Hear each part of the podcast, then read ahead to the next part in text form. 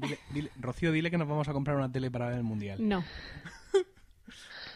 Más Sí. cosas. De- No, no, ¿Sabes, no, sabes no, que ese no, Rocío tuyo, carece, carece de todo valor? Porque todavía la gente que nos escucha, porque si esto sale en la edición final... la fe en mí, total, o sea, es decir, ex- totalmente. ex- exacto, exacto. Sony, Sony W800B. No. Bueno, Ahora lo puedes decir. o sea- Tengo un proyecto secreto que, que ahora sabe todo. La... Si no lo editáis, sabrá todo el mundo que tengo un proyecto secreto y no tolero un céntimo de gasto que no esté autorizado por mí. Así que 12 meses sin intereses. no. eres... eh, Me está preguntando tu amigo Gerardo, Sí. que también es, que también es mi amigo Gerardo y Sí. tengo derecho a contestarle. sí, sí. Que cómo se afrontan las, las compras en un país extranjero, ¿has dicho también? Cuando te pilla de viaje, ¿sabes? Es De decir, que has sacado la visa del, del cajón, ¿de acuerdo? Y te, y te, te- te Pero ruega que la uses. en Nueva York, Eh, todavía me quería. Claro, claro. No, no sé si lo has oído, pero dice que eso, que recién casado, pues una está po- más Claro. contenta, más flexible. Evidentemente, pues ahí hay un, un presupuesto para el viaje de novios que hace con, con más eh, ligereza que si lo hiciera ya con, con dos gatos a la espalda, como estamos ahora. Claro. Y, y, le, y le dejas un poco hacer. Eh, venga, va, estamos en Nueva York, es una vez en la vida. Pero, pero se tiene que acabar, ¿eh? Es una vez y, y punto. Bueno, Me, quitan los auriculares porque no le interesa nada lo que estoy diciendo. po- podría- a- podríamos a continuar sin, él- sin Emilio to- totalmente. Es decir, yo podría ah, coger los, las riendas si tú ser la invitada. O sea, podríamos continuar así. Sí, Pero bueno, sí. recupero- Pero eso, tengo, tengo que verme yo en una, sin, sin este aquí, Hay un crío llorando. Sin este aquí acechándome. Un beso muy fuerte. Un beso. Rocío. Cuídate mucho. Bueno, recu- recupero el control de mi podcast. Podcast, podcast Sí. tuyo. Me estás diciendo que fuiste a VIH.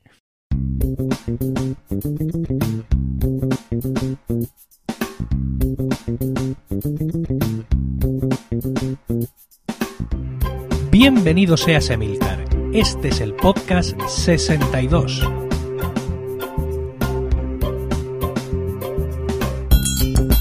Muy buenas, espero que estéis todos bien en el momento de escuchar este podcast y dispuestos a pasar un rato juntos hablando de Apple y de sus productos. Hoy, en este momento que estoy grabando, todavía es 28 de mayo de 2014, San Emilio. Como quizás sepáis, mi abuelo se llamaba Emilio, al igual que se llama mi padre, al igual que me llamo yo y al igual que se llama mi hijo. Así que la celebración de este día, eh, como podéis entender, va mucho más allá de la onomástica personal y es un día familiar muy intenso y uno siente la necesidad de estar acompañado por la familia pues, en cualquier actividad. Por eso he pensado que no había mejor invitado para el podcast de hoy que mi amigo, mi hermano, Gerardo Rato. Buenas noches, Gerardo. Muy buenas noches, Emilio. Y no lo sabía. Felicidades por tu santoral. Muy bien, pues aquí estoy con Gerardo y bueno, pues vamos a tratar de tener una charla relajada, distendida sobre Apple y sus tecnologías y sus productos.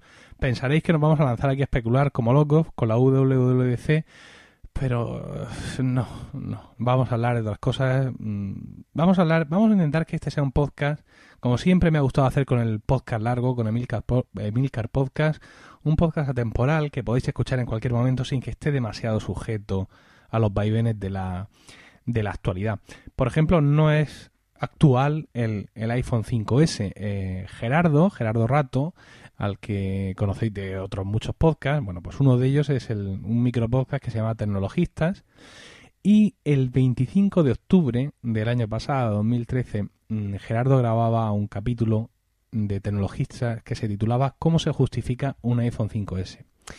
Eh, lo quiero retomar ahora porque aquel, aunque yo ya tenía decidida la compra, aquel podcast me, me llamó mucho la atención porque defendía Gerardo que eh, ese iPhone que tú fueras a comprar en ese momento, más allá del Touch ID y de lo chulo que es, etcétera, iba a definir una cosa para ti muy importante y es que iba a ser tu eh, cámara de fotos y cámara de vídeo familiar para los próximos años y que eso era un valor en cuanto a cómo quiero que se vean mis fotos de este momento de mi vida en que mi hijo está creciendo, etcétera, y le damos, digamos, ese valor eh, relacionando lo técnico o lo tecnológico con lo afectivo. Y la verdad es que fue un, un capítulo que, que me impactó muchísimo y quería saber, ahora que han pasado, pues, no sé, seis meses, eh, ocho meses desde que tenemos el iPhone 5S, eh, ¿cómo, ¿cómo volverías a retomar un poco ese tema, no? O sea, e, ese papel, digamos, mm,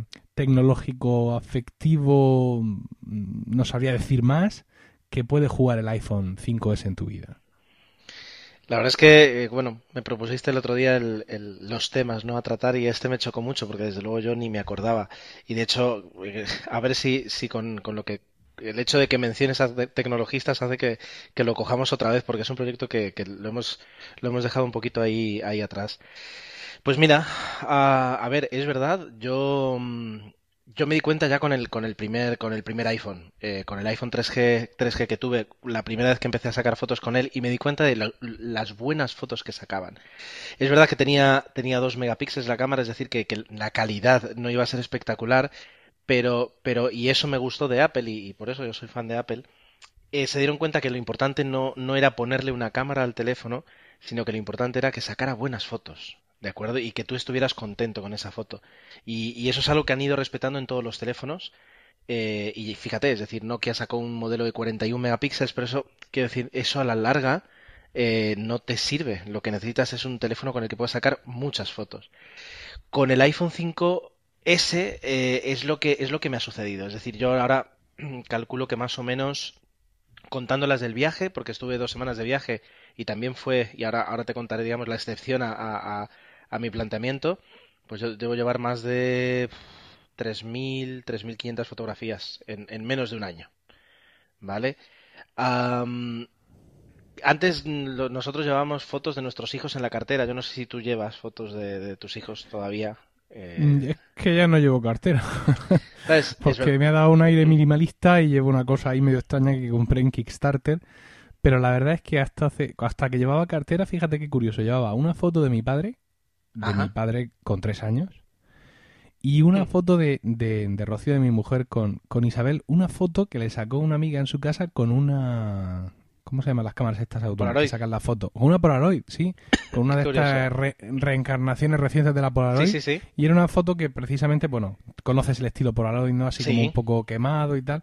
Y era una foto muy simpática y eran las únicas dos fotos que llevaba. Claro, yo, por ejemplo, desde que nació mi hijo, pues no, no, he necesitado llevar eso, porque cojo el teléfono, si tengo ganas de verlo, si quiero enseñárselo a un amigo, un compañero de trabajo, un desconocido, eh, cojo el teléfono y tengo ahí todo, meses y meses de fotografías. Yo me acuerdo cuando estuvimos en Murcia para las JPOD de 2009 que te alarmaste seriamente cuando yo te dije que no borraba las fotos del iPhone, que yo las dejaba estar ahí.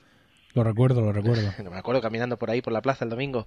Y, y, sigo haciendo lo mismo, es decir, dejo que el teléfono prácticamente se llene y luego lo que hago es las quito todas las del año, se puede decir, porque para eso me compro uno de 32 gigas quito todas las del año y las vuelvo, las, las subo, las dejo preparadas para subir. Ahora estoy usando Flickr como repositorio y las voy teniendo allí. De todas formas, nos, nos vamos del tema, y me mandan un WhatsApp, nos vamos del tema a lo que, lo que quería comentar. Es decir, el teléfono ha sido espectacular para mí. Es decir, eh, y, y, una de las cosas que más me, me alucina, aparte de, de, la capacidad de sacar fotos con baja luz o de respetar muy bien los colores, para mí ha sido el disparo en ráfaga. Sobre ah. todo sobre, sobre todo si tienes un niño pequeño, eh, eh, la capacidad de decir, bueno, mira, eh, está haciendo algo gracioso, yo me voy a poner a sacar fotos y en alguna le voy a pillar mirando a cámara o sonriendo o de la forma correcta o sin que se mueva. Y, y ya está, y te pones a tirar fotos. Ojo con eso, porque a mí me pasó en Nueva York en el viaje que el tercer día me encontré que tenía el teléfono lleno, que había ocupado 16 gigas de fotos al segundo día. Y esto qué puede ser, serán los vídeos, ¿qué será? Y era que, claro, a veces cuesta creer, y, y, ya digo, vuelvo a sacar mi espíritu de, fanboy, cualquier otra empresa lo hubiera hecho así, que las fotos de en ráfaga eh, no tienen la misma calidad o están más comprimidas o utilizan algún sistema en el que no son 100% puras. Pero con el teléfono, con, el iPhone no, es decir, cada foto que te saca y saca 10 por segundo es una foto de, de, prácticamente 2 megas de peso y de 8 megapíxeles, es de absoluta calidad cada una de ellas. Entonces, Sin embargo, sin embargo, como sucede a veces en Apple, hay una falta de sincronía entre eh, características de unos productos y servicios y sus equivalentes o repositorios. Por ejemplo, eh, cuando estas fotos pasan al ordenador, eh, vía iCloud, eh, ni iPhoto ni Aperture, que son las dos aplicaciones de, que tiene Apple para el Mac, para las fotos, recibe estas fotos como una ráfaga. Correcto. Sino que te las recibe como 10, 20, 30 o 50 fotos. Correcto. Con lo cual no puedes hacer, digamos, eh, el, lo que o sea, tú y yo sabemos que se hace y es que eh, la foto como ráfaga te aparece en tu carrete como una foto con una señal de que es una foto de ráfaga, entras a editarla y puedes elegir con cuál o con cuáles te quedas. Y generalmente a mí me pasa, ya lo decían ellos en la publicidad, que la que el, teléfono ya ha elegido, por regla general es. Sí, por, por regla general sí, cierto. Y es verdad que ahora mismo eh, sufrimos eso y, por ejemplo, también lo sufres con, fotos en streaming. Es decir, tú tienes mm. un límite de mil fotos por streaming y ya digo, pues puedes cargarte, ¿no? Muchas de las que tienes ahí si te pones a hacer una ráfaga. Mira, el ejemplo que yo tengo como, ejemplo de cabecera de, la utilidad de la ráfaga fue por trabajo tuve que ir a cubrir un, un evento que era una firma de un acuerdo entre mi empresa y, un, bueno, el Ministerio de Turismo de un país eh, y, eran momentos complicados en los que estaban firmando pues ahí los papeles, en los que se daban la mano, muchos fotógrafos, muchos flashes, que cuando el teléfono te pilla justo en el momento en el que se dispara el flash, sabes que la imagen sale, sale muy quemada. Entonces eh, yo sabía que, que, para tener una foto suficiente para que apareciera en, el blog de mi empresa y para que fuera una buena, iba a ser muy complicado. Entonces dije, bueno, pues no pasa nada. Cogí el teléfono y apreté. Y dije, empieza a disparar. Y saqué una ráfaga de 170 fotos. Virgen. Entonces, luego con toda la calma esperé a que terminara el evento y dije, bueno, pues vamos a ver. Tardé dos minutos, ¿no? En ir revisando hasta que dije, esta es la perfecta. Esa es la, para mí, la ráfaga es algo espectacular. Yo cuando, también cuando me lo compré, dije, ah, voy a poder fardar del, del, del ¿cómo se llama? Del flash, eh, eh, ¿cómo era? Ah, sí, sí. Bitono, duotono, bitono. Sí, sí, algo así. Eh, son tan pocas las veces en las que he tenido que disparar con flash que mm, bueno, esto que no sé si has escuchado un ruido, pero hablando de Flash, acaba de caer un relámpago pues a, a, 100 metros de mi casa. Eh, sí. Em, bueno, la cuestión, eh, el, Flash apenas lo he visto. Entonces, eh, ¿se ha convertido en mi teléfono, en, en, mi cámara de fotos familiar? Sí. Y sin embargo, aprovechando la visita a Nueva York, compramos una cámara de fotos. ¡Hala! Esto no, no lo esperaba. Esto es un, lo sé. giro un giro de argumento inesperado por completo. Lo sé. No solo eso, espera que tengo un gato que ahora mismo está súper... Aquí, ya está, ya, ha entrado. ¿Por qué? Vale, porque, eh, claro, yo estoy muy contento con mi cámara, eh, como, como teléfono y como cámara, pero mm, tenemos un problema y es que eh, en, este caso Susana, mi pareja, ah, tiene un, un, Sony Xperia S con una cámara. Es, es, un es un problema, evidentemente. lo sé, lo sé. Eh, con, un, con una cámara de 12 megapíxeles que en teoría saca muy buenas fotos, y, y, es verdad, las fotos que saca son muy buenas, pero el sistema que tiene para sacarlas es muy lento. Y el teléfono, después de un año de uso y de una actualización de Android, no funciona como debería funcionar. Entonces, por una parte eso requería que si queríamos sacar muchas fotos, necesitamos una cámara más ágil. Y por otra parte, y esa es la, desventaja y, la contra que te quería decir, porque no van a ser todo cosas buenas. Ahora viene otro trueno, ya te aviso. Es ah, la batería. Es decir, eh, por ejemplo, yo tuve ahora en, en marzo, bueno, entre marzo y abril, estuve dos semanas, casi dos semanas en Estados Unidos. Mi teléfono es libre, mi pasta me costó, pero lo que pude comprar es una tarjetita SIM de Ready SIM, un servicio que además recomiendo, que te, en Estados Unidos, pues por menos por 25 o 26 euros, te da mm, llamadas ilimitadas en Estados Unidos y un giga de datos. Que para un viaje familiar, lo de tener números americanos con los que poderse llamar sin ningún problema, pues es un, es un win. Pero ¿qué ocurre? Con un giga de datos significa que estás todo el día conectado a Internet. 3G, estás de viaje, vas mirando cosas, Google Maps, mapas de Apple, Foursquare, eh, Safari. Y encima súmale a eso sacar cientos de fotos por día. Pues eh, la batería, la batería se resiente. Entonces, nos vino muy bien contar con una segunda cámara. Para, yo prácticamente no la, no, la utilicé, pero en el caso en el que no tengas un teléfono tan ágil como el iPhone para, para sacar fotos, que, que mm, e, este pequeño cambio que hicieron, pero el poder sacar fotos desde la pantalla de bloqueo Eh, para- es, es un. Para Eso mí es básico. es básico. Es básico. es Es- básico. Vamos a decir que no lo inventó Apple, ¿no? Es decir, eh, yo he visto teléfonos anteriores que lo tenían, pero el hecho de que lo pueda tener es, es le, da- le da una diferencia. Si no Mm. tienes un teléfono así, si no puedes confiar en que tu teléfono grabe, grabe vídeo y saque fotos de forma correcta, entonces ahí tienes, tienes una posibilidad. Y ya digo, nos compramos una cámara, una Samsung, además, justamente, con su pantallita táctil, con 14... Pero bueno. Pero bueno. A ver, Pero vamos a ver. te estoy desmontando el podcast.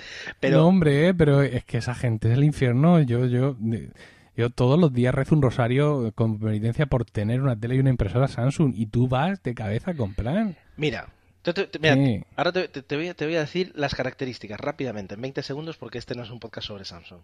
Es una cámara de 14 megapíxeles con un zoom equivalente a un 400 milímetros. Graba vídeo en HD a 1080.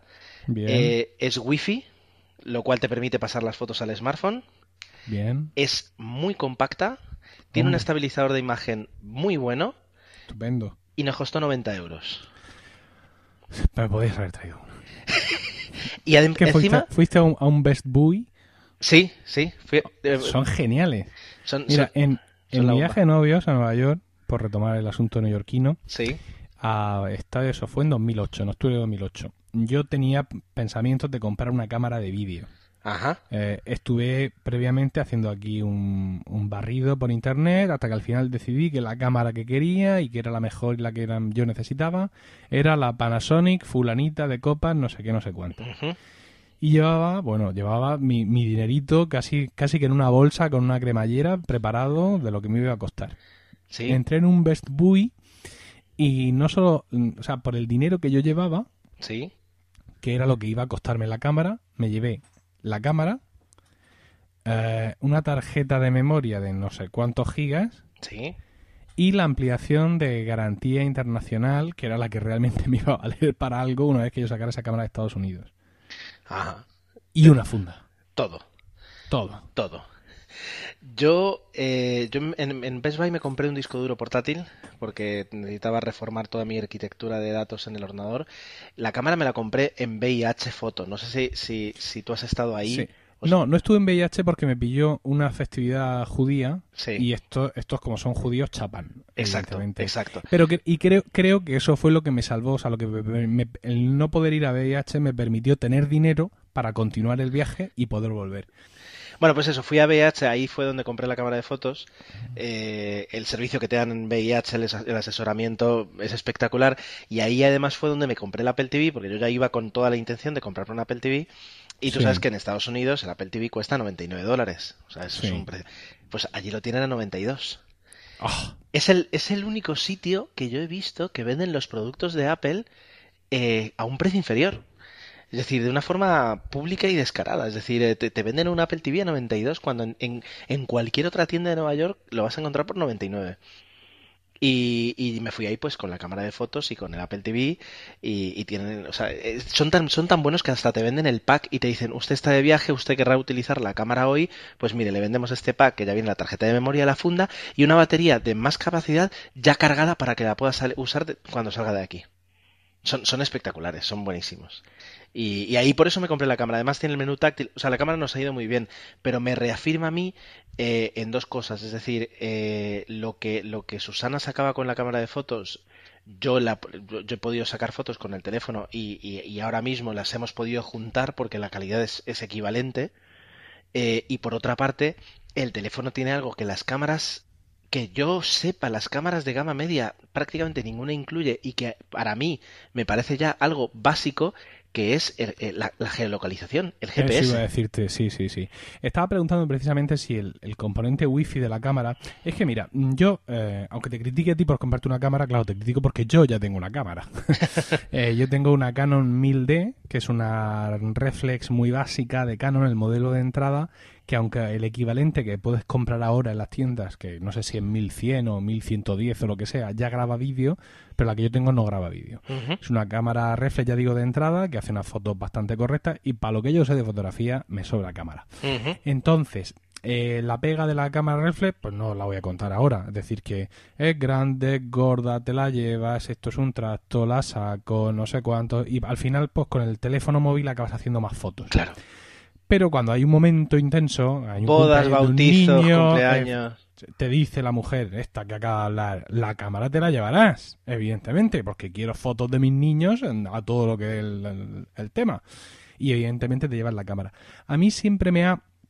Dos cosas me han incomodado, entre comillas, de, de la cámara reflex como concepto y de la mía en concreto. Una es, estando de viaje, no poder compartir con la familia, quizá inmediatamente, o no sé si estamos demasiado acostumbrados a la inmediatez, la foto que acabo de sacar con la cámara reflex.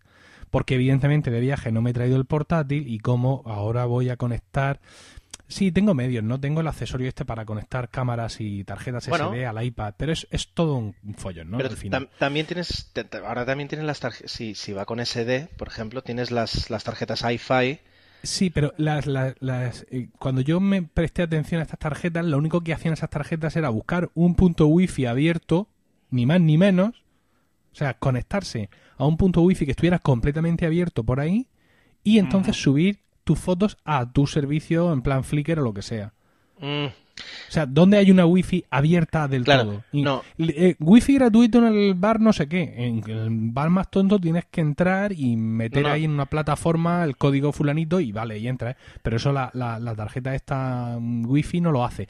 Ya te digo que eso fue al principio. ¿eh? No sé si Ahora- mejor la tecnología. Ahora yo supongo que van a funcionar como funciona la wifi de, de la cámara, que es que Mm. te crea una red wifi a la que tú conectas el teléfono Ah, ¿vale? amigo. y luego lo que, luego abres la app y la app de que te has bajado de Samsung se conecta a la cámara y te permite Sí. seleccionar las fotos. Entonces de esa Y forma otra- La segunda, claro, la segunda cosa que me ha echado para atrás es la geolocalización, ¿no? Porque, bueno, yo en esto, yo en esto he gastado, evidentemente, todo el dinero que la gente ha querido cogerme. Yo recuerdo cuando Apple sacó eh, la geolocalización en iPhoto, que inmediatamente consideré de primera necesidad comprarme un geolocalizador para las fotos. Y Lo me recuerdo. compré un, un tractico que yo llevaba encima, que iba grabando mi posición en una tarjeta SD, y luego yo importaba ese track, que era un track GPS, como el de cualquier otro chisme similar, que es un montañero o quien sea, y luego lo emparejaba con las fotos. ¿Sabes al final lo que he acabado haciendo? Que ya lo he hecho en, en- en varios viajes. Y es que como voy tomando fotos indistintamente con el teléfono y con la, y con la cámara, al final lo que hago es que mm, tengo la breca... Estoy, estoy hablando por debajo del micrófono, como si fuera un, un novato. Madre mía, lo No, se, se- se te escucha bien, ¿eh? Bueno, eh, lo que hago ya más ya conscientemente es que, pues, por ejemplo, yo estoy en un viaje y entramos a visitar algo, ¿no? Donde se van a poder hacer fotos. Pues mm, me esfuerzo, entre comillas, a tomar una o dos fotos con el teléfono, para luego, con la geolocalización de esa foto del teléfono, en Aperture, que es bastante fácil hacerlo, pegarle a todas las que luego haga con la cámara esa geolocalización. Pero ya me gustaría, de alguna manera, que la cámara lo hiciera. ¿La tuya lo hace?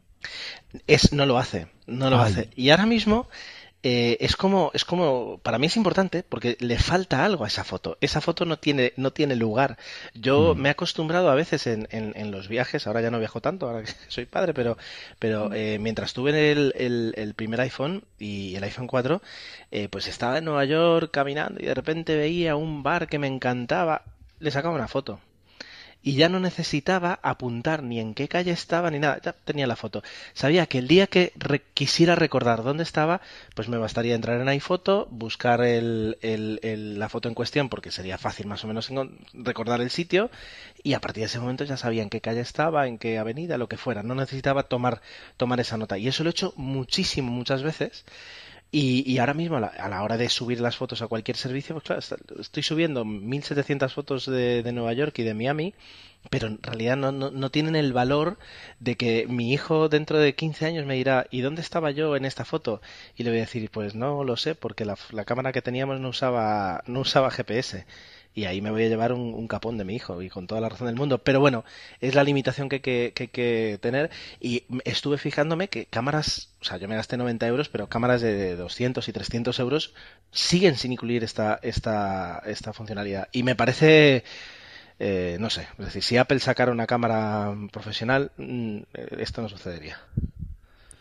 Yo, fíjate, yo estuve pensando un tiempo que el siguiente paso de Apple era precisamente una cámara, ¿no? Es decir, cuando vi la importancia que estaban dando al tema de la geolocalización, pensé que Apple, eh, en su incursión en el mercado de electrónica de consumo masivo para todo el mundo, que realmente iba a sacar una cámara compacta. Efectivamente, no, Quiero decir, creo que, yo te diría... el iPhone, el iPhone y el iPod Touch eh, cubren de sobra ese posible hueco que pudiera haber en la gama de productos de Apple y que ahora mismo no, no sueño con ello ni vamos ni lo considero mínimamente probable, ¿no? Claro, pero yo te, yo te diría que sí, que al final porque fíjate, sí, fíjate sacaron la cámara. y se llama iPhone. Sí, efectivamente, al final sí la sacaron y se llama iPhone. La empezaron a empezaron a mejorar esa parte porque yo recuerdo cuando salió el iPhone original estando contigo en Palma de Mallorca en el año 2010. Abril de 2009 diría yo, ¿eh? Yo diría de 2010, que fue cuando nació mi hija y Rocío embarazada, aquel viaje. Pues entonces ahí me has ganado por, por, un año. Por un año. Sí, sí, sí, sí. Eh, tú, mm, eh, tomando una foto de grupo, dijiste, no hay una cámara que balancee blancos como el iPhone. Con aquella cámara tan, tan primitiva, ¿no? Es decir, pulsaba, haces tap en pantalla y se te hacía un balance de contraste de la situación. Y efectivamente, aunque en aquel momento había cámaras de teléfono que superaban al iPhone en calidad, digamos en megapíxeles, etcétera, pero el iPhone siempre ha tenido una cosa de esta foto en mejor. Y lo que te has dicho al principio de tu intervención, ¿no? Que Apple se ha esforzado porque el iPhone haga mejores fotos, independientemente de las características técnicas mensurables en megapíxeles o en lo que sea. Realmente el iPhone hace cada vez mejores fotos y mejores vídeos. Fíjate, otra cosa, digamos que sería equivalente, ¿no? Es a la hora de grabar vídeos yo he grabado muchos vídeos para mm, con los niños y es fantástico, por ejemplo, grabar la mañana de Reyes con el iPhone y durante la comida o el aperitivo de ese mismo día, en el propio iPhone con iMovie te montas un vídeo espectacular. Eh, ahora, ahora, Emilio, es cuando te tengo que decir que en la mañana de Reyes eh, de este año, que yo ya tenía mi iPhone 5, aprovechando, bueno, estuve con mi familia, con mi familia política, que son veintipico en casa, y eh, sentía tanta envidia del vídeo de Navidad que sacó Apple que hice, exactamente lo mismo. Hice exactamente lo mismo. Y provoqué lágrimas allá donde lo puse. Es decir, con, con, incluso las escenas en cámara lenta exactamente igual. Diana Kroll de fondo en un vídeo de tres o cuatro minutos y fue espectacular. Yo hice casi lo mismo. hice casi lo mismo. Además, en, varias ocasiones, desde que vi ese vídeo, he podido hacer casi lo mismo eh, en varios momentos. Anda, que finalmente Apple ha comprado Beats. ¿Sí? ¿Se confirma? Sí, sí. No, se confirma ya aquí una foto de Tim Cook con Eddie Q y con Dr. Dre y con Jimmy Lovine. Muy bien. Ya nos enteramos para que lo quieren leía que era más, o sea, que, los auriculares sí, bueno, vale, de acuerdo, que en realidad los auriculares creo que no son tan buenos, en realidad tienen mucha fama, pero la calidad no es, no es eh, tan, tan profesional, sino sobre todo por el, por el, por la app, por la app de, de streaming de music, de, música. Sí. Bueno, ya uniremos los puntos dentro de un par de años. Sí, que, me preocupe ahora. Pues te decía que, que claro, es fantástico esto, y lo hablaba con, con Juan García de, de, de DroidCats, pero el problema está en que hay algunos momentos en los que la cámara del iPhone, por definición, no me vale para el vídeo. Por ejemplo, voy a grabar la fiesta de fin de curso de la niña, necesito una cámara de vídeo con zoom óptico sí o sí, sí, porque la niña está allí lejos y yo estoy aquí. ¿Y qué es lo que pasa? Ese vídeo, de ese momento que he necesitado usar una cámara externa, se descuelga de mi vida. Cualquier vídeo de cualquier evento familiar Está montado y publicado en un segundo. Y disponible para todo el mundo y todo el mundo disfrutándolo. El vídeo, digamos, entre comillas, que puede ser más importante. tener no, no más importante, pero que tiene una importancia especial, como es la fiesta del cole, que como quizás sepan, no puede ir toda la familia, ni muchísimo menos. Eh, bueno, son invitaciones numeradas a las fiestas de los colegios. Sí, sí, sí. Ese vídeo, que es el que más gente se ha perdido el momento en directo, porque en la cena de Navidad estábamos todos allí, ese es el que más tarde en montar, porque hay que enchufar la cámara al ordenador, hay que descargar el, el iMovie del guía Mac. Sí, sí, sí. Lo, cual hace que, que, ahora mismo la, la, para, para, para, nosotros, yo creo, la, fotografía doméstica o incluso el vídeo doméstico eh, adquiere un, un, segundo valor que antes no tenía. Es decir, antes lo que querías es tenerlo, eh, grabar y capturar ese momento para depositarlo en una cinta que ocho años después tal vez ni siquiera has vuelto a revisionar, ¿no?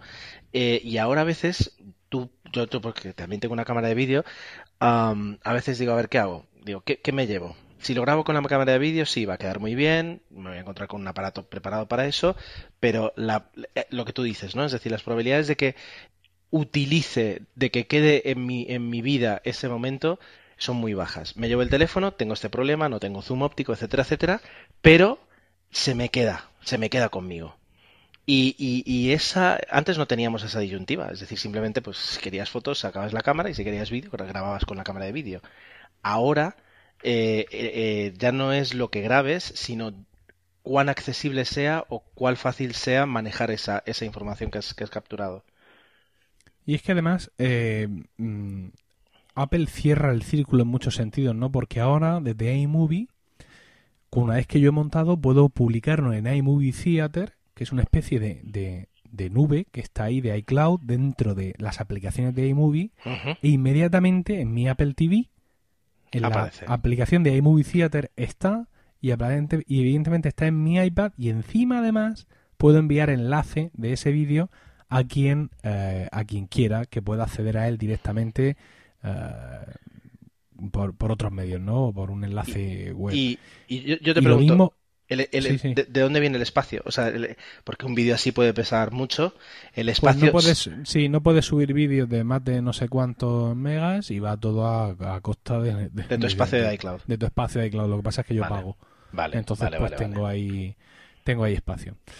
Y, y, es, increíble, es decir, la, manera en que te lo cierra todo, ¿no? Yo también eh, he de decirte que espoleado por tu, por tu podcast, también me propuse darle un paso adelante, aunque yo ya tenía un iPhone 5, no venía, tú venías de un iPhone 4, ¿verdad? Yo venía, yo he pegado el salto del 4 al 5S.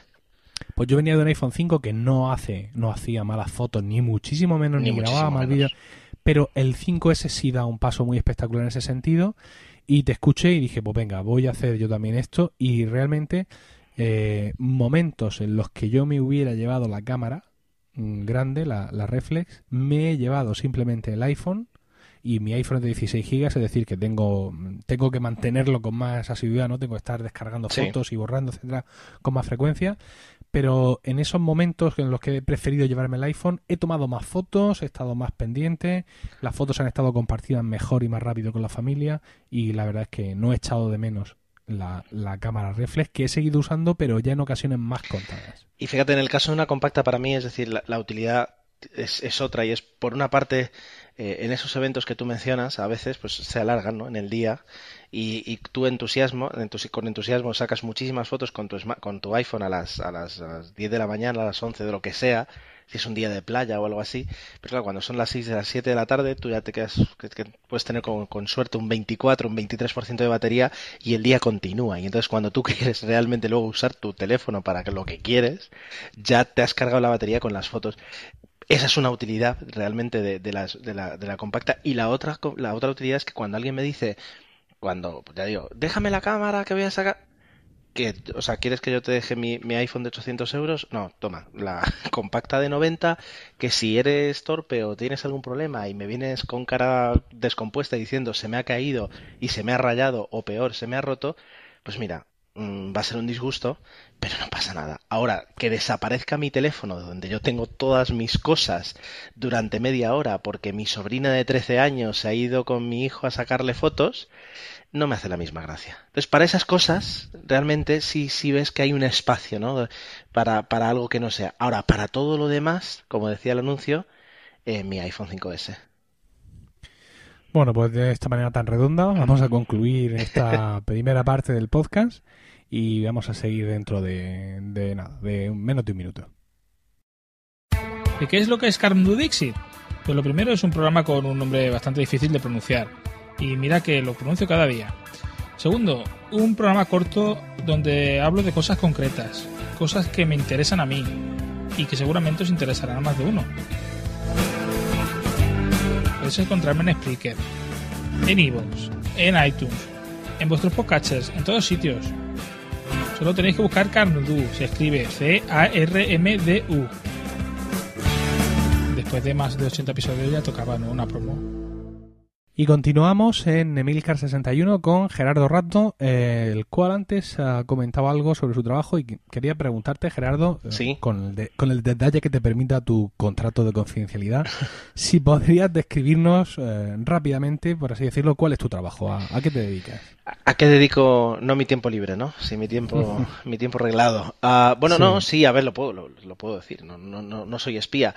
Yo trabajo, yo trabajo como, la palabra sería gestor de medios sociales eh, o de redes sociales, llamadlo como queráis, en trabajo, bueno, trabajo en Globalia, que es el, grupo turístico español, y más concretamente en la, en la aerolínea, y especializado en la atención al cliente. ¿vale? Llevo todo lo que es la, la parte junto con una compañera, todo lo que, todo lo que es atención al cliente de, de Europa en medios sociales. ¿Y este trabajo es un trabajo, por así decirlo, de oficina? Es decir, ¿pasan muchas horas sentado en la mesa delante de tu ordenador? Pues ¿Esa es la parte principal de tu trabajo? El 90%, diríamos. Eh, el 90%. ¿Y qué equipo pone la empresa a tu disposición para este cometido? Bueno, la empresa puso a disposición cuando empecé a, desarrollarlo, pues en este yo trabajo con un portátil con un portátil Fujitsu uh, y ¿cómo es? i5 procesador i5, originalmente con 2 GB, pero después de que me lo trajera a casa, mágicamente apareció con 3 GB de RAM. Y con él sigo, con él sigo. Es verdad que utilizo una, una, una segunda, o sea, un monitor externo de 19 pulgadas y que utilizo los dos monitores y, y, prácticamente estoy utilizando a veces hasta tres monitores ya. O sea que es un PC con Windows 7. XP, XP. XP. Sí. bueno, un PC en definitiva. Totalmente. que, tuviera Windows 7, Windows 8, la mona, aunque sea esa edad. Yo no sé si te pasa a ti, pero a mí me pasa continuamente en el desarrollo de mi trabajo. Yo mm, trabajo, también tengo un trabajo de oficina, de, ordenador, soy, eh, soy contable, ya he dicho alguna vez que me dedico a una empresa, trabajo en una empresa que se dedica al urbanismo y mi trabajo es de ordenador, de ordenador eh, todo el día, ¿no? Salvo alguna reunión, bueno, alguna, en fin, todo el mundo sabe lo que es trabajar en una oficina, pero mi trabajo es un trabajo de ordenador. Entonces a mí me pasa con mucha, mucha, mucha frecuencia que cuando estoy trabajando pienso, si yo tuviera un Mac aquí delante, qué bien que haría esto, eh, cómo haría esto con esta aplicación, qué fantástico sería pues, tan solo navegar por el escritorio con mis archivos, eh, cuánto mejor es la versión para Mac de este programa que tengo que usar aquí y cómo mejoraría mi productividad si tuviera un Mac en lugar de un PC. Yo no sé si tú tienes pues ese déjà vu eh, muy frecuentemente o, solo alguna vez. La, vida, la vida es muy cruel. Resulta que eh, hará un añito y medio, efectivamente, después de que de, pues, después de que mi empresa comprara otra cadena hotelera, etcétera, etcétera, fusiones, etcétera, eh, una de las diseñadoras gráficas de, esa otra empresa pues vino a trabajar con, en el área donde estoy yo, ¿de acuerdo? En el mismo departamento, en el mismo área, y era una persona que venía de esa empresa y lo que dijo fue, pues, eh, oye, yo trabajo con Mac. O sea, no, no, ya está. Es decir, es, es, mi, es mi herramienta de trabajo, entonces necesito un Mac. No es una cuestión de, de preferencia o de capricho, como podrían haber sido a mí. Eh, yo ni siquiera lo pedí en ese momento porque sabía que no, no tenía posibilidad. Pero bueno, ella lo llegó y de repente un día, el día antes de que ella llegue, alguien aparece con un iMac de 27 pulgadas. No. Que, allí. Allí Debajo de tus barbas. En un mundo de Fujitsus. Y desde entonces eh, está justo delante mía, es decir, y, puedo ver, ya no es que pueda ver la, manzana, no, no, veo la pantalla, veo el trabajo diario con ese Mac. Entonces, no, no es que me haga la pregunta, sino que como, como como Homer en aquel episodio donde tenía fotos de Maggie en toda la oficina para recordar el por qué estaba ahí trabajando, yo tengo un iMac de 27 pulgadas precioso eh, que me recuerda lo que sería trabajar con, un Mac. Es verdad que su trabajo y el mío son, son totalmente diferentes. Pero sí, me hago mucho esa pregunta a nivel, a nivel de software y a nivel de hardware, la verdad. Ah, no, sé si quieres que, profundice más. Eh, sí. no sé. ¿O, quieres aprovechar para, para No, eh, yo básicamente eh, he ido intentando replicar en el Windows XP que tengo y supongo que cuando migremos será más fácil algunas de las funciones que, que más uso, que más necesitaría y que encuentro en el Mac, ¿no? Uso una aplicación que alguna vez he mencionado, nunca con su nombre correcto, no sé si es Launcher o algo así, que lo que te hace es que es hace una especie de Spotlight. No, evidentemente, con todo el poder de Spotlight, pero sí te indexa una carpeta y te permite, con una combinación de teclas y escribiendo texto, abrir los archivos. Entonces, eso a mí me es muy útil para abrir los programas que uso a diario y los archivos que uso a diario. Por ahí me escapo. Tengo otro programa que me hace las esquinas activas. Bueno, eh, poco a poco cosas, pero todo esto son al final gestos estéticos, ¿no? O sea, eh, la tecnología de Spotlight no solo es para pulsar comando espacio, escribir iTunes y que salga iTunes, le des a intro y se abra. Eh, Spotlight te mira dentro de los archivos, te mira las etiquetas de, que tú le has puesto a los archivos. es mucho más poderoso y profundiza muchísimo más, ¿no? Eh, por poner un ejemplo. Entonces, en ese sentido, pues yo siempre eh, he pensado, o sea, desde, un punto de vista, digamos, concreto, ¿no? No como cualquier mm, maquero que trabaja con PC en el trabajo que puede decir, coño, yo quisiera un Mac en el trabajo también, ¿no? Yo me he molestado en investigar concretamente en qué facetas de mi trabajo haría mucho mejor con un Mac. Evidentemente, estamos Mm, oponiendo un Mac, mm, digamos, de hoy, ¿no? Un Mac de 2014 con el PC que tenemos en el trabajo, pues que en algunas ocasiones no son equipos muy actualizados, ¿no?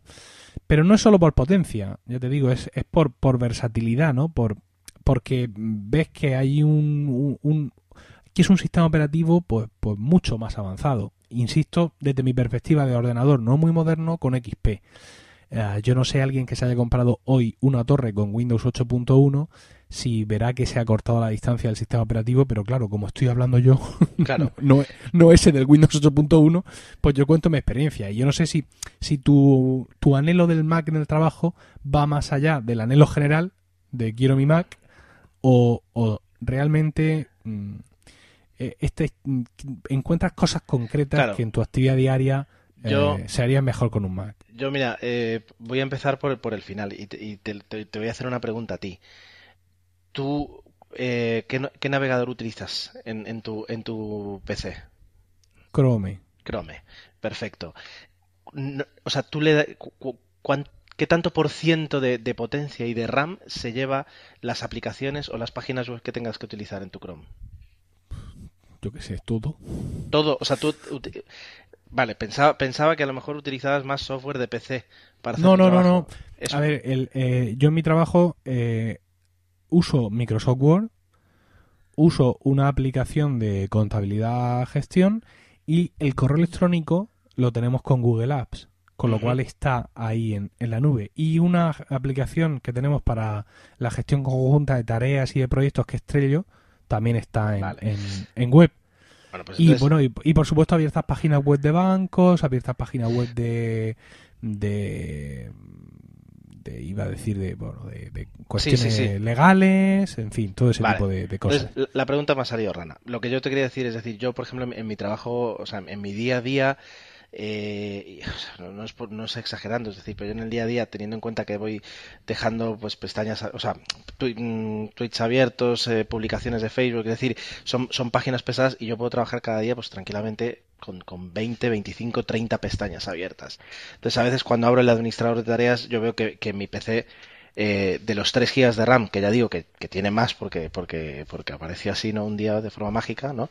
Ah, pues estoy consumiendo tranquilamente casi casi 2 gigas de RAM solo con Chrome, por ejemplo. Ah, no, no, no, eso a mí también me pasa. Quiero decir, porque aunque yo no tengo tantas pestañas, pero yo tengo la de Trello abierta, la del correo electrónico abierta, eh, una de un banco con un extracto que acabo de sacar abierta, otra de la agencia tributaria para ver no sé qué plazo, otra del boletín para ver una publicación o no sé qué historia, otra del Ayuntamiento de Murcia porque han publicado algo de una obra. Es decir, al final tengo como tú pues varias pestañas abiertas porque te viene un compañero, te pregunta algo, la abres, la dejas ahí. Entonces yo lo que noto es que mi, mi, mi PC vuela. O sea, los ventiladores se encienden em, empiezo la caza del flash, a ver cuál de las pestañas que tengo abiertas está con algo de flash, no hay ninguna que tenga nada de flash y digo, bueno, pues nada, aquí Claro, nos quedamos. A mí me pasa que el compañero que yo tenía a mi izquierda a veces me decía, por favor Gerardo, o sea, haz algo con el ordenador porque me muero de calor, porque está el ventilador que tengo lateral, ¿no? Sale por un lado, dice, o sea, me está tirando calor las ocho horas del día. Claro, yo lo que te quería decir es, es que cuando tienes un ordenador que, que el, que el navegador te consume casi toda la RAM, cada aplicación residente que abras, tú antes decías una que hace las veces de Spotlight. A mí, por ejemplo, yo abro, abro Skype y Skype sé que son 100 megas. Abro Outlook y Outlook, bueno, se contiene, una vez ya indexado y tal, se contiene a lo mejor unos 70. Fíjate que me lo sé de memoria porque muchas veces tengo que entrar y decir, bueno, a ver, ¿qué, qué sacrifico? Dropbox, pues a veces Dropbox lo pongo para sincronizar en un archivo y en cuanto termina lo tengo que quitar. Entonces, no puedo tener la más mínima aspiración a, a- igualar de alguna forma el- la, la forma de trabajo que tengo. Que noto que el sistema operativo es muchísimo más consistente. Es decir, que hay muchísimas cosas que a veces ya directamente ni, ni intento hacer. Porque si intento abrir eh, una, lo que sé, una carpeta con, con 500 fotos para elegir la que más me gusta o más necesito, eh, ya me busco la vida para, para hacerlo de otra forma. Porque es que no voy a conseguirlo así. ¿Sabes? Es decir, ya te limita en ese aspecto. Sí. Pero, Yo- claro, tampoco, luego a veces digo, venga, vamos a ser justos. Estoy comparando Mavericks 2013 con Mm. Windows XP 2001. No es justo eh, Sí, compararlos pero, de igual a igual. pero, pero escucha, tienes un i5. Sí, es un i5. Sí, y- quiero decir que el ordenador es moderno. Es y- un ordenador moderno al que por un motivo que a mí se me escapa, se le permite instalar un sistema operativo de hace 11 años. Hombre, yo, yo te digo por Con lo qué. cual, con lo cual sigue siendo culpa de ellos. Quiero decir, del- del mundo PC. Yo te O digo sea, por- es imposible, es imposible que en un Mac de Sí, sí, hoy sí. que te compres vaya ningún administrador de sistema de ninguna empresa y te instale Panther. Sí, o sí, algo sí. así. Eso, eso no, es que no se le ocurre en el caso de la manteca. Sin embargo, hay empresas de, de- hardware PC que orgullosamente te han estado durante años vendiendo un ordenador con el Windows actual, por ejemplo Windows Vista, y diciendo de tranquilo, tranquilo que aquí hay un CD y hay una aplicación para que bajes de Windows Vista a XP y puedas seguir en el pasado un poco más. El otro día vi un artículo que alguien compartía por Twitter donde explicaban el truco para haciendo no sé qué, ni no sé dónde, porque no lo quiero ni saber, te permitía seguir teniendo tu XP actualizado con actualizaciones hasta 2019. Sí, lo leí. Supongo que habrán descubierto alguna manera de puentear hasta los servidores de Microsoft, porque es que Microsoft, si le pagas, como ha hecho la inmensa parte de la banca en España, te va a seguir dando soporte para Windows XP. O sea, Mira, es, es, Claro, pero, es pero piensa. la locura, la decir, locura. Comparto, comparto lo que tú dices. Ojo que, que el portátil que, con el que yo estoy grabando aquí, con mi Mac, es un Core 2 Duo. Quiero decir, o sea, en realidad el, el i5 que tengo en el trabajo debería superarlo por potencia, entiendo yo, a un Core 2 Duo. Pero, mm, eh, claro, el- e- es un tema complejo porque realmente, y, y yo por ejemplo que, que sí tengo un trato cercano con la gente de sistemas de mi empresa, eh, si todo el, todo el esquema de servidores, todo, todo eso está preparado para XP y no está preparado para Windows 7, por ejemplo, y ya olvidémonos de Windows Vista, por mucho que tú le digas, mi em- o sea, la empresa te va a decir, pues mira, yo necesito XP. Y si no me lo puedes dar, me busco a otro proveedor que me lo dé, porque lo que no voy a hacer es adaptar ahora mismo. Es decir, yo, piensa que, mi- que en mi empresa tranquilamente podemos tener en marcha, eh, pues juntando todas las bases, yo qué sé, 5.000, 6.000, 10.000 ordenadores. Entonces, es, es, es algo muy... Entiendo que es muy complejo, entiendo que yo tenga Windows XP. Sí es verdad que desde hace ya un par de años todos los ordenadores ya vienen con Windows 7 y yo estoy por animarme algún día a pedir que, que- que me lo formateen y que se, se me instalen ya Windows 7. Más que nada para obtener un Windows nuevo, porque nunca había tenido yo un Windows durante tres años y medio sin, sin formatear, ¿sabes? Y, y eso quieras o no, y, y- y esa es una de las diferencias con respecto a Mac, cambia. Entonces, si te das cuenta, estamos hablando ya no de las, de las aplicaciones ni de, ni de las ventajas del sistema operativo, sino ya directamente de, de un, de algo que para mí, por eso yo compro un producto Apple, es decir, es la filosofía, tú lo has dicho antes, es decir, tú compras un ordenador de 2014 con un sistema operativo de 2014, punto. Esa es la filosofía. Esa es la filosofía que. La misma. Emilio, es la misma filosofía por la cual el iPhone 3G no grababa vídeo. Es decir, es.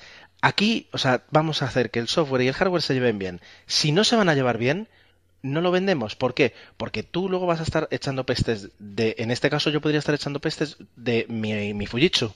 Y tú me dices, es que es i5. Es que el problema es que corre un sistema operativo antiguo. Y el problema es que lo han permitido. Entonces, parece que esta sección tenía que hablar de, de aplicaciones y, y, terminamos hablando un poquito Sí. de- de lo, de que la filosofía con la que, con la que tú creas el, la conjunción de hardware y software está mal planteada. Y en el momento que está mal planteada es lo que sufres. Y, Claro, y- yo sé que, yo sé que hay es mucha gente que nos va a responder seguramente en los comentarios del podcast y nos va a decir que somos unos fanboys, que es que claro, que es que no se puede comparar, porque si nosotros en la empresa tuviéramos ordenadores eh, potentes y nuevos, que la comparación uno a uno, eh, pues no, no es igual que la que estamos haciendo nosotros. El problema real, es decir, de lo que yo me quejo, no es del ordenador que yo tengo, sino de toda una plataforma, de todo un sistema que permite que yo hoy tenga ese ordenador y que alguien en un i5 instale XP. De eso es de lo que realmente me estoy quejando. El otro día, por ejemplo, estaba eh, hablando de, con un compañero de un, de un tablet Android eh, que ahora pues te dan cuando haces cursos de estos de la Fundación Tripartita, estos cursos de formación para sí. trabajadores, ahora para que la gente se anime a hacerlos te, te lo dan dentro de un tablet. Yo quería hacer un curso y me vino dentro de un tablet. Digo, bueno, pues voy a ver este tablet una vez que termino el curso para qué lo puedo usar. Para nada porque es una auténtica basura. Es indigno de llamarse tablet, es indigno de llevar Android, es indigno de llevar nada. ¿Cuál es el problema de ese tablet? Y es que, precisamente, si no existiera Android, ese tablet no existiría. Porque no habría manera humana de que nadie pudiera fabricar ese montón de estiércol y ponerle un sistema operativo que funcionara medianamente. Pero como existe Android que está ahí y es gratis y le da igual a Apple todo, perdón, a Google le da todo absolutamente igual, pues allí que va este tío se fabrica lo que pilla, o sea, coge de un puñado los componentes, los echa a un bote, los agita, los monta, le enchufa Android y fuera. Entonces, mm, no es que yo quiera comparar mi iPad de tercera generación con un tablet de Android de 60 euros. Es que por culpa de que existe Android, existen esos tablets de 60 euros que lo único que hacen es empeorar el mundo que vivimos, Gerardo. Sí, Porque causa- causan frustración en la gente, hacen gente más incómoda, gente más antipática, que al final confluye en una especie de karma menos negativo y el mundo es un lugar menos feliz por culpa de Android. Es la conclusión a la que yo llego, una conclusión Es- nada estoy- fanboy. Es estoy- una, es una conclusión absolutamente objetiva. Estoy llorando, Emilio, estoy llorando. Eh, nadie, nadie podría haber expresado mi- mis sentimientos tan bien como tú ahora mismo. Pa- Ay, se nos ha ido de las se manos nos- esta sí, se nos, se nos ha ido de las manos como, como el anterior. Pero, a ver, perdón. Sí. Hace dos semanas yo entré en Ah. al campo, tenían una tablet de oferta. Y me quedé, fíjate, me quedé con, con, con lo que había debajo del precio. ¿Sabes lo que decía debajo del precio? Dice, A ver, con Google Play. ¿Por qué? va. Porque hasta ah, muchas tablets que se han vendido de gama baja, chinas, no traían Google Play. Te comprabas la tablet y cuando te ibas a instalar el Candy Crush, por poner un ejemplo típico de lo que se instalaría una persona que se compra esa tablet, no podía. ¿Por Sí. qué? Porque no tenía Google Play. Entonces, eh, lo que tú dices es, es una forma de expresar ese, ese sinsentido de vamos a venderte una pieza que no vas a poder utilizar es, es, es tal vez el extremo de lo que estábamos hablando de, de trabajar con un Mac o tra- trabajar con un PC. Y no hemos mencionado algo muy importante que para mí sí es interesante y es, yo tengo un Mac, eh, Emilio, que es un MacBook Pro dos- 2009, de mediados de 2009 Como el, mi- como el mío. Al que yo lo único que le he hecho ha sido eh, ampliar de 2 a 8 GB de RAM. Esa es la actualización.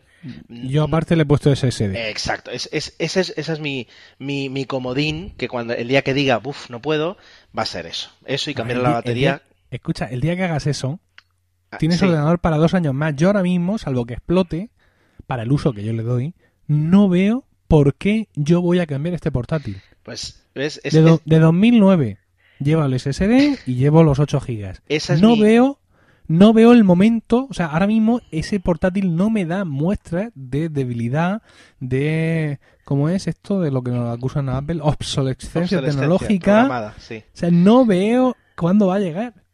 Yo, eh, esa es mi, la, la- la carta que me, que me guardo, todavía lo utilizo así. Piensa que no lo uso tanto, ¿no? Es decir, en el día a día no lo uso tanto como para, para necesitarlo. Y el día que lo necesite lo saco. Claro, otro punto, y ya nos seguimos yendo por las ramas, es que si te das cuenta, tenemos un ordenador que tiene, va para 5 años, y sin embargo, el diseño externo eh, sigue siendo prácticamente igual al de los ordenadores que hacen ahora. Entonces no tienes la sensación de ir con, un aparato anticuado, ¿no? Es decir, yo cuando lo saco y lo abro, lo, hago con el mismo orgullo de decir, tengo un, ordenador bonito. Ya está, o sea, no por fardar, no, simplemente es un ordenador bonito, lo sigue siendo este, este ordenador que tiene ya casi casi cinco años. Imagínate esto en, extrapolado al mundo del PC. Pero más allá de ir con la guerra de esta, es decir, yo con este Mac que tiene ya, pues para cinco años, la única ampliación es un 8 GB, es decir, cuando me pongo a trabajar, soy más productivo porque es más rápido y es más eficaz. Yo abro mm, lo, que, lo que te decía, es decir, conecto una tarjeta SD, se me abren 2.000 fotos y tengo que escoger 50 y con el ordenador para mí es una tarea que digo, bueno, abandono todo lo demás, Si puedo cierro todas las pestañas que pueda, maximizo esta ventana y me voy a dedicar aquí 15-20 minutos a hacer esto. Con el Mac es muy diferente y es un ordenador menos potente. Esa es, yo creo que era lo que queríamos hablar en realidad un poquito de esta sección. Y es, es, es que eh, te permite ser más eficiente y no tienes que estar esperando a que el ordenador haga algo, sino que simplemente lo haces. Esto ya venía en los anuncios de yo soy un Mac, yo soy un PC, pero realmente cuando, cuando te das cuenta, y esa es la reflexión que yo muchas veces hago cuando paso por al lado de esta chica, de esta compañera que es diseñadora gráfica, y la veo que está manejando, adiós, ha caído un relámpago, en cualquier momento la conexión se cae si, si parpadea la luz y, el router se va, ¿eh? Yo aviso. vale, vale. Bueno, pues es, es, ese es el tema. Ese es el tema. Es la, la capacidad de ser más productivo y, y el, el, el, tener la confianza de trabajar en, en, una base, en una plataforma de trabajo, al fin y al cabo, eh, muchísimo más fiable y mejor diseñada. Y, sí, sí, la verdad, ojalá pudiera trabajar con un Mac, sobre todo porque en lugar de tener que trabajar con una pantalla de 13, un monitor de 19 y un a través de Synergy, esto que te, permite sincronizar el teclado y el ratón, utilizar una tercera pantalla de un segundo equipo que tengo por ahí tirado, es decir, en lugar de utilizar esas tres pantallas, pues tendría una única, un único monitor. Ojalá. Pero bueno, Canda fe, eh, como diríamos aquí en Mallorca, ¿qué, vamos a hacer? Eh, tenemos lo que tenemos y, no me voy a quejar públicamente, desde luego, no me voy a quejar y la verdad es que tampoco me puedo quejar demasiado. Bueno, pues una vez más ha cerrado redondo esta sección, se me ha ido, de las manos, con lo cual vamos a hacer otra pequeña pausa y, y continuamos. Perfecto. Hoy hemos conseguido contactar con alguien muy metido en la historia que está sucediendo ahora mismo en Poniente. Alguien que conoce los secretos de los siete reinos. ¿Qué puede desvelarnos? ¿Quién acabará reinando? Odor. ¿Y qué fue de Benjen Stark? Odor, Odor, Odor. ¿Ned Stark realmente está muerto? Mm, Odor. Ya lo han oído, escalofriantes declaraciones. Devolvemos la conexión. De Tronos Cosas de Casas, el podcast sobre la serie de la HBO que dura más que los propios episodios. Spin-off de fanfiction, patente en curso.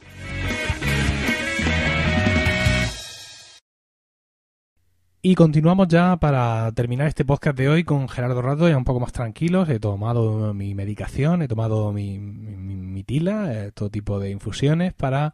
Eh, bueno, ya habéis escuchado que Gerardo ha comentado que en su viaje a Nueva York compró un Apple TV no por 99, sino por 92 eh, dólares, un ahorro extremo de eh, 7 dólares que ha puesto ya a buen recaudo seguro en su plan de pensiones privado, pero eh, eh, él quería em, verter sobre nosotros un comentario sobre una experiencia entre de su uso del Apple TV con Plex Connect.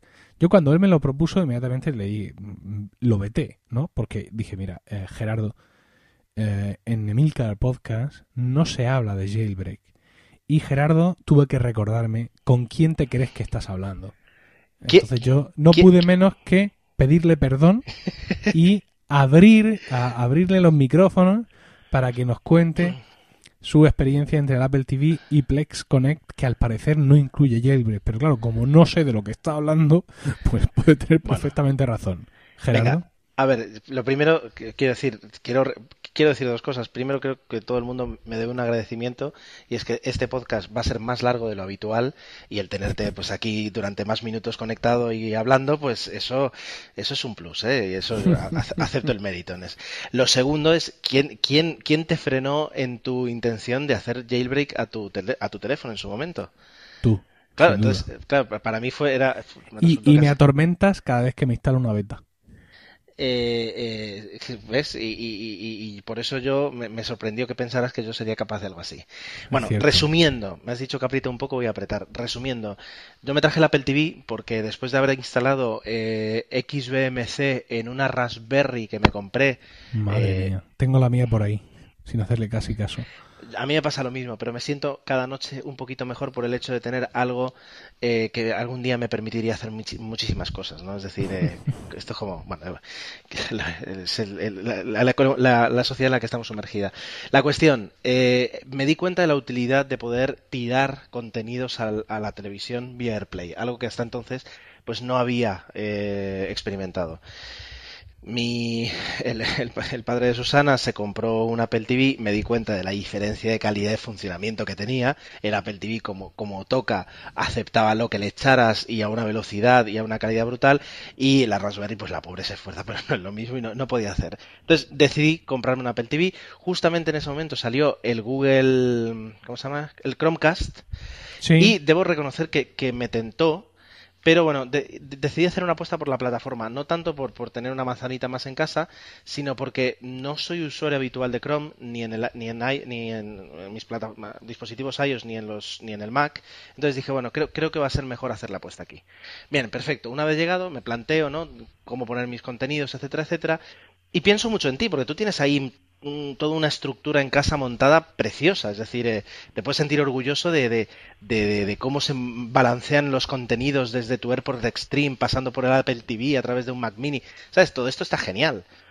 Pero. sí, la verdad eh, es que sí, es bastante... o sea, eh, eres un ejemplo para Apple, ¿no? Es decir, eh, eh, la gente cuando, yo creo que los ingenieros de Apple cuando diseñan todo esto piensan en, en usuarios como tú, en usuarios en, en donde todo está integrado y es genial. Pero yo tengo un problema. Primero, yo no, no, no me compro todos los episodios de series o películas que veo en iTunes, no lo hago. Eh, y segundo, a mí me gusta muchísimo verlos en versión original, cosa que iTunes, la tienda de iTunes, es un horror en ese sentido. Corrígeme si me equivoco. Pues la verdad es que no lo sé, porque mm, yo tampoco compro eh, las series de televisión en iTunes, porque entre otras cosas no están disponibles en España. Bien, Las pues series. em- empezamos por ahí, ¿no? Y luego, es decir, a mí me gusta mucho bajarlas en versión original y luego eh, bajarme los subtítulos, ¿vale? Para poder ver las subtituladas cuando, cuando quiero y cuando no. Justo. ¿Vale? Entonces, eh, para poder utilizar iTunes como base de mi, de mi repositorio de contenidos multimedia, lo que Sí. necesito es primero todo lo que baje que no sea eh, MP4 con H264, eh, reconvertirlo, ¿vale? Es decir, eh, Efectivamente. ¿Qué vale. es lo que hago yo? Exacto, lo haces tú con un Mac Mini precioso, silencioso y súper potente. Pero yo tengo, sí, yo ¿por qué tengo, no decirlo? claro, yo tengo, como, como acabo de decir, un MacBook Pro de 2009, un Core 2 Duo, que si tengo que ponerlo a trabajar se me quema. Es decir, por muy Mac que sea, si le tengo que poner todas las series a convertir, se me va a quemar. Y además no me, me No. si- me sigue faltando el hecho de poder decidir yo cuándo quiero subtítulos y cuándo no los quiero.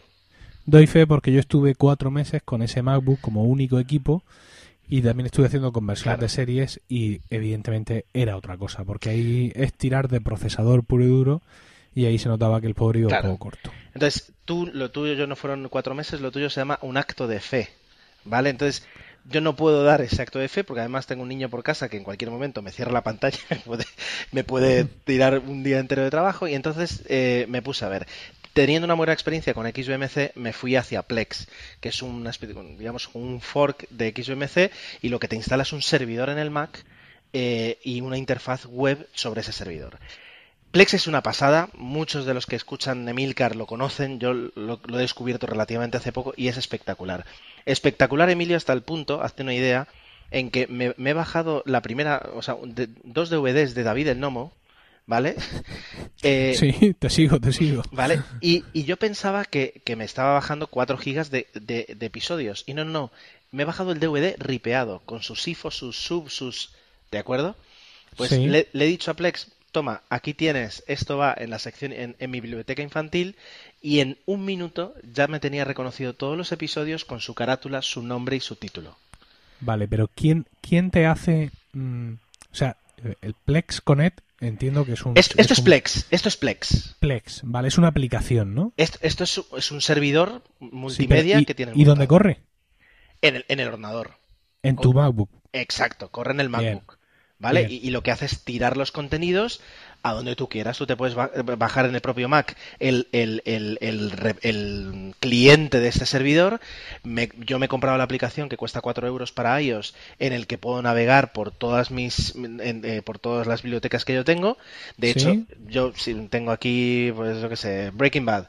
Pues cuando entro a la biblioteca de Breaking Bad, de fondo en el, en el iPhone suena la sintonía de Breaking Bad. O sea, e- es espectacular la calidad, ¿no? Pero entonces, claro, es decir, eh, mm, me faltaba un paso. Tengo un Apple TV, tengo Plex, ¿cómo, ¿cómo consigo conectarlos? Porque es verdad, sí, con la aplicación de iOS siempre puedo tirar de AirPlay. Y sí, lo podría ver. Pero reconocerás que, que- que es, es poco elegante el tener que de- tirar de AirPlay cuando tienes todo un Apple TV con todo lo que ofrece un Apple TV. Sí. Entonces, el, el otro día de casualidad, de casualidad, fíjate que qué inteligente que soy que busqué en Google Apple TV y Plex y descubro Ple- Plex Connect. Plex Connect, ¿qué es lo que hace? Vale, no necesitas hacer jailbreak, para nada. Lo único que hace eh, Plex Connect es confundir a la aplicación de trailers del Apple TV. Es decir, Estoy poniendo nervioso. es decir, es un pequeño servidor que tú eh, hecho en Python que tú corres en el Mac, ¿vale? Lo corres, lo pones a correr, Mm. pum, pum, pum, pum, pum, eh, y lo único que tienes que hacer es generar unos certificados en el Mac, unos Uy. certificados que pones en la carpetita del, del servidor, ¿vale? Ya Sí, está. sí. Y a partir de ese momento te vas al Apple TV, te vas a la configuración, añades un perfil, ¿vale? Que, es algo que puedes hacer desde, desde cuando le dices que no quieres enviar datos a Apple, etcétera, etcétera. Añades un perfil y le pones una dirección X que ellos te dan, que es com. eh, ¿cómo es? com.apple.com, no, apple.com barra trailers, una dirección, punto. Ya está, no hay más.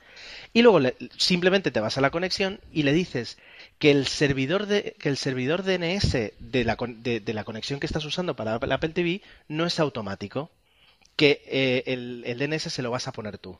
Y adivina qué DNS le pones. Le pones la IP de tu Mac. Ya. A partir de ese momento, cuando entras en la aplicación de trailers, tienes todo el catálogo de películas, series, etcétera. Puedes ver las ya empezadas, las no vistas, puedes eh, ordenar por actor, por género, eh, puedes hacer una previsualización, se carga en la sinopsis de la película, puedes elegir qué subtítulos quieres, qué canal de audio quieres. Todo puedes hacer desde la aplicación de trailers con el Apple, con el, con el look and feel de Apple. Y con toda la potencia que tienes Plex. Y te olvidas de eh, convertir, de integrar subtítulos y de todo. Ya.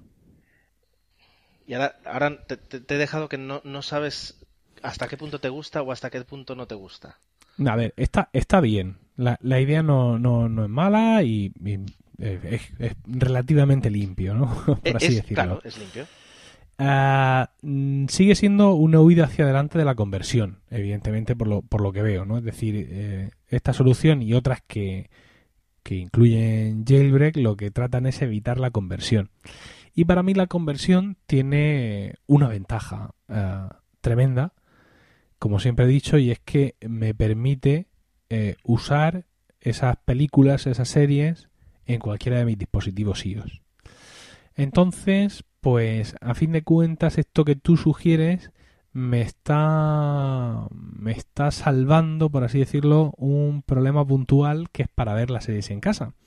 Pero si en un momento voy a salir fuera o cualquier tipo de historia o como ocurre muchas veces, como ocurre muchas veces, en Rocío está en la cama y quiere ver alguna de sus series o alguna historia de estas mm, con el- desde su iPad, pues al final me voy a quedar con el culo al aire o no.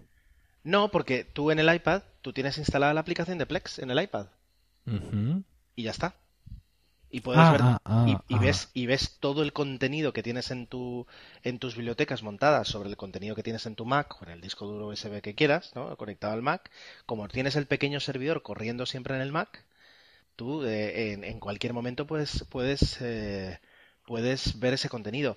Y si te haces usuario de pago de Plex, que creo que pagas 3 euros al mes o 4 euros al mes, la aplicación de Plex te permite sincronizar y te permite bajarte al iPad o al iPhone eh, el- el- los contenidos que tú quieras y te permite bajarlos y, y- y tenerlos ahí. Ya. A ver, yo para eso tengo VLC y solucionado. ¿Sabes? Es decir, para mí la conversión siempre ha sido un problema. Yo tuve el primer MacBook, que era un Core Duo, que el pobre hacía lo que podía, eh, y ahora tengo este Core 2 Duo. Yo no tengo un, sobremesa, ni tengo un equipo, ni tengo un Elgato que me permita hacer la conversión de una forma fácil. Y si te digo la verdad, es que tampoco quiero. Es decir, mm, no tengo esa necesidad. Y, y ya digo, la gestión de subtítulos, es decir, iTunes si, si, si, te mueves en su ecosistema, es muy bueno para eso. Y, y, yo, por ejemplo, la música, toda mi música sí la tengo en iTunes. Pero el vídeo nunca se lo he confiado a él. Más que nada por eso, porque subtítulos, mmm, información, metadatos, el tener que estar cargando, y aquí ya digo, es decir, si le das una oportunidad a Plex, la capacidad que tiene de ordenarte por temporadas, por episodios, con el título, con el sub, con el, la sinopsis, con la imagen de cabecera, todo eso no tengo que, que estar haciéndolo a mano. Plex lo funciona, es verdad, tú me dirás, no es la solución más elegante, no lo es, pero conecta muy bien eh, Plex con el Apple TV. Uh -huh. Sí, yo te diría que, que, que, si un día te, te pones, yo la verdad es que en 10 minutos lo tuve hecho. En 10 minutos lo tuve hecho. Y es totalmente reversible, es decir, simplemente Sí, luego sí, le dices, ya está. Y desde Plex luego incluso te puedes bajar la aplicación que tiene Plex, el canal de trailers de Apple, y recuperar los trailers por ahí. O sea, no es que pierdas ninguna funcionalidad. Y estuve probando yo el resto de, de funcionalidades y por el hecho de modificar la DNS del Apple TV la- los perdías y no. Porque seguramente pasan también por ahí y, y- y le dicen, no, cuando no es esto, pues te doy, te doy la DNS correcta para que tú sigas trabajando igual. Entonces el, el- el Apple TV no lo pierdes, no lo ciegas solo a una función, sino que sigue funcionando en todas. Mm. Esto no te lo Suena- esperabas. A ver, suena seductor. Suena seductor y sobre todo te voy a decir por qué. Por lo que seguramente ahora mismo, entre todo este follón de certificados y DNS, etcétera, me estoy perdiendo, que es la interfaz. Ah, yo tengo una pega muy grande con el Apple TV, es decir, yo soy un defensor ultranza del Apple TV y del ecosistema cerrado a cal y canto de Apple porque eh, he comprobado que si juego con sus normas eh, soy feliz. Quiero decir, yo Sí, sí, sí, convierto, convierto sin ningún problema, como tú dices, tengo un equipo mm, Que te lo permite. medianamente potente. Los eh, subtítulos no están insertados, es decir, no se queman con la imagen, sino que se añaden como una capa. Esto ya hace tiempo que es así, con lo cual yo puedo activar y desactivar subtítulos e incluso tener varios subtítulos en varios idiomas, que es algo que ya he comprobado eh, con, con algunas películas, ¿no? Eh, entonces, en ese sentido, digamos que la tecnología de conversión está, está muy actualizada, etcétera.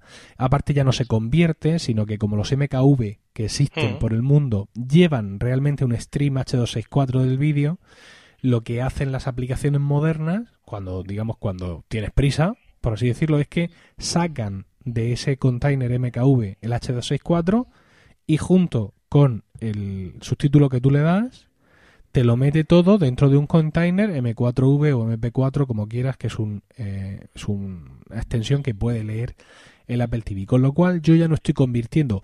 Puedo todavía convertir, ¿no? Es decir, cuando quiero, digamos, optimizar lo que ocupa el, archivo, exactamente la calidad que tiene. En esto es un experto, Christian, de appsmac.com, que él sostiene que si es una, es una serie que tú quieres guardar, pues que te interesa convertirla para que lo que guardes tenga la mayor calidad posible con el menor espacio. Pero como no es mi, mi intención afinar tanto, yo lo que hago es esta conversión suave, ¿no? El muxing, que se llama. Eh, mm, lo tengo muy incorporado a mi cultura, por así decirlo. Eh, he comprado aplicaciones que me lo hacen muy bien, con lo cual no estoy nada motivado a, a ningún cambio, salvo por el tema de la interfaz. Y es que el Apple TV, cuando tú navegas por contenido, voy a parar un segundo y voy a toser. Casi mejor. Eh, decía que cuando tú navegas por los Espera, contenidos... eh, eh, perdona, Emilio, acaba de Sí. aparecer mi hijo de dos años con su camión lleno de coches, Oh, eh, descalzo. Necesito, necesito 20 segundos para, para llevárselo a su, a, A su a su madre. Un segundito. venga, un procede. Esto es en Emilcar Podcast. Es la paternidad volcada en el podcasting. Quiero decir que es lo que hay. Amigos. Se oye la lluvia. O por lo menos yo la oigo. Parece ser que les está cayendo la del pulpo ahí en Palma. Mira, esto los de puro Mac lo tienen más depurado. Ya estoy. Ya se, apareci- se ha aparecido con un camión lleno de coches a las doce y media de la noche Qué grande. Vale, ya está. Bueno, te, te decía que cuando eh, yo estoy en un Apple TV, y lo comentaba el otro día, creo que en, en el podcast te hacía falta, tú estás en un Apple TV y navegas por la aplicación de, de películas, es decir, la aplicación que desde el Apple TV te permite alquilar películas y es espectacular, navegas por las carátulas de las películas, precioso. Lo mismo supongo que ocurrirá cuando navegas por la zona de series en los países que lo tengan activado. También navegas por los iconos de las aplicaciones, por los iconos de la música, maravilloso. Ahora, amigo, cuando tú estás navegando por los contenidos de tu ordenador, es decir, por aquellos que te sirve tu aplicación de iTunes, Sí. se acabaron las carátulas y se acabó el festival. Navegas por una lista de texto como la de tu iPod Classic. Es cierto que a la izquierda, como dije en el podcast, de hacía falta, van flotando ahí las carátulas, pero tú estás dándole clic abajo y vas saltando por una, perdón, por una puta lista de texto en 2014. Entonces lo, lo único que a mí me puede motivar para montar un pifostio como el que me comentas es eh, el cambio de interfaz. Es decir, que cuando yo me siente delante de mi Apple TV y quiera navegar por mis contenidos, no tengo una lista de texto, porque tengo, Gerardo, tengo casi 40 años, tengo 39 ya, cumplo los 40 en agosto. Creo que me lo he ganado, ¿no? Estamos en 2014. ¿Me he ganado poder navegar por los contenidos de mi ordenador por una lista de carátulas en vez de por una lista de texto o no me lo he ganado?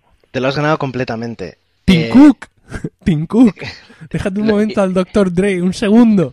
Déjate tomar cubatas para celebrar la, la compra y hazme caso. ¿Me lo he ganado o no me lo he ganado? Totalmente, y eso es algo que, que, sí lo he visto en acción y como, como tú mencionas y es curioso, es decir, ya digo, la ventaja de tener de, usar Plex aquí es que, por ejemplo, eh, puedes eso, puedes ver por géneros y le dices, vale, quiero ver las películas de aventuras que tengo y se te despliegan las carátulas y las vas viendo. O incluso puedes decir, quiero ver las películas eh, que ya he empezado. A ver, o que que estoy en curso y te muestra los últimos títulos que, que tienes ahí abierto y que no has llegado a finalizar. En ese aspecto, y además, ya digo, cuando piensas que lo que estás utilizando es la aplicación de, ai- de trailers, pero engañada, alucino con la capacidad de ingeniería inversa que tiene la gente. Y luego, una ventaja que yo le encuentro muchísima, o sea, mu- muy, importante y sobre todo para, el- para, para dentro de unos años con, con, con mi hijo por aquí, es que, claro, yo tengo varias bibliotecas creadas en el, en el, en, en Plex. Tengo una de series, una de película, pero ahora tengo una de que es infantil. Entonces, si yo consigo dentro de unos meses enseñarle a que, que cuando él quiera ver sus cosas, eh, nada más entrar en la aplicación de trailers, eh, lo primero que tiene que seleccionar es infantil, a partir de ese momento él va a ver solo el contenido que tenga ahí.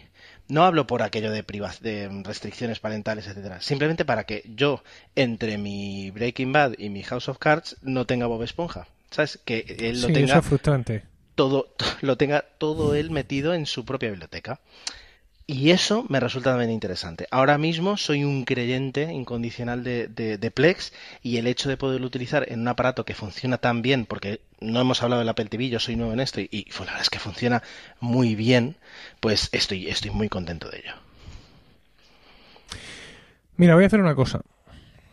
Voy a hacer una cosa y es que, mm, que es una gran solución para mí, pero a la vez puede ser un problema. Y es que yo tengo un NAS. Entonces, eh, claro, si yo tengo que tener el Mac encendido, por así decirlo, si depende de mi Mac, mm, para mí ya me da igual. ¿Qué, qué- qué más me da, no? Sobre todo al ritmo que sigo las series, ¿no? Porque antes, eh, antes sí veíamos una serie o dos todos los días, íbamos súper al día, pero ahora es imposible. En el momento justo que tengo yo a mis niños de crianza, es imposible. En fin. Eh, entonces, pues tampoco las sigo al día, con lo cual, pues si se me acumulan, pues que se me acumulen. Y si tardo más en convertirlas, pues ya tardaré menos. Eh, como sea, el caso es que, como tengo un NAS, existe una versión de Plex Connect para Synology, que es mi NAS. Ah, Es decir, que yo podría, y aquí es donde ya sería super magia, descargar las series desde el cliente de Torrent del NAS directamente a la carpeta donde el Plex Connect las esté esperando para procesarlas y hacerles toda la magia que tú me has contado. Con lo cual yo realmente en- mm, llegaría, digamos, a cumplir el, el paradigma de encender la tele, sentarme y darle y ver ahí todo. exacto. Lo que se ha descargado solo por RSS, digamos simplemente todo está ya ahí y yo ya no he hecho nada. Si, Yo con- he si puesto- consigues eso, mm, ¿no? He programado los RSS de las series en el NAS, con lo cual los capítulos se descargan solos, van a un sitio donde está Plex con él esperándolos, que los pone, los, me los maquilla, me los peina, pone sus subtítulos, no sé cuántos, y un día llego yo, hecho un señor, y le doy ahí, y ahí lo tengo todo. Bueno, piensa que El problema que voy a tener con esto... los subtítulos Dime, no van dime. automáticos, ¿eh? Los subtítulos no van automáticos. Oh, no, ¿por qué? No lo sé. Que yo sepa, que Bueno, yo sepa. Es igual, Ojo, tengo, una tengo una aplicación en el NAS Soleol. que cada sí. cuanto... No, no, en el Ah, vale. NAS, en el NAS. Ah, vale. Se llama no sé qué demonios. Vale, no, vale. no funciona funciona regular, pero yo creo que sobre todo porque yo no la sabía configurar bien. Se llama Mas, Maraschino. Escrito Vale. Maraschino. Bah, ni idea. Ni idea. Esto parece ser que... No, esto no es lo que yo pensaba que es. ¿Dónde está? Subliminal. Aquí estás. Subliminal busca dónde están mis series y baja los subtítulos. Bueno, es decir, que al final lo puedo hacer todo. Mi problema con esto va a ser, ¿sabes cuál? Que ¿Cuál? mi NAS no tiene un procesador muy allá. Y no hace el transcoding. O sea, cuando yo le diga a mi NAS Play, envíame SMKV y envíamelo para acá, pero ligerito que yo lo mueva, mi NAS me va a decir que, Mm, que no está al horno para hoyos. Pero bueno, yo me comprometo a probarlo y a Pruébalo. dar parte a la comunidad de, de cómo funciona esto. ¿Sabes lo que espero además? Muy sinceramente, a ver. que a la velocidad y con el tiempo que tengo yo para hacer probaturas en casa, Apple aparezca de pronto y me dé lo que me merezco. Y haga innecesario que ande yo instalando nada en Minas. No sé si es una esperanza vana porque todos esperábamos el nuevo Apple TV, hardware, software o lo que fuera para marzo y nos hemos quedado con un palmo de narices. Pero bueno, de ilusión también se vive. Habrá que, habrá que esperar. De todas formas, fíjate, al principio lo has dicho, ¿no? En, en- una semana tendremos, tendremos un- una nueva keynote que yo creo que va a estar muy centrada en el hogar y donde el Apple TV podría tomar alguna relevancia más. Que yo te escuche.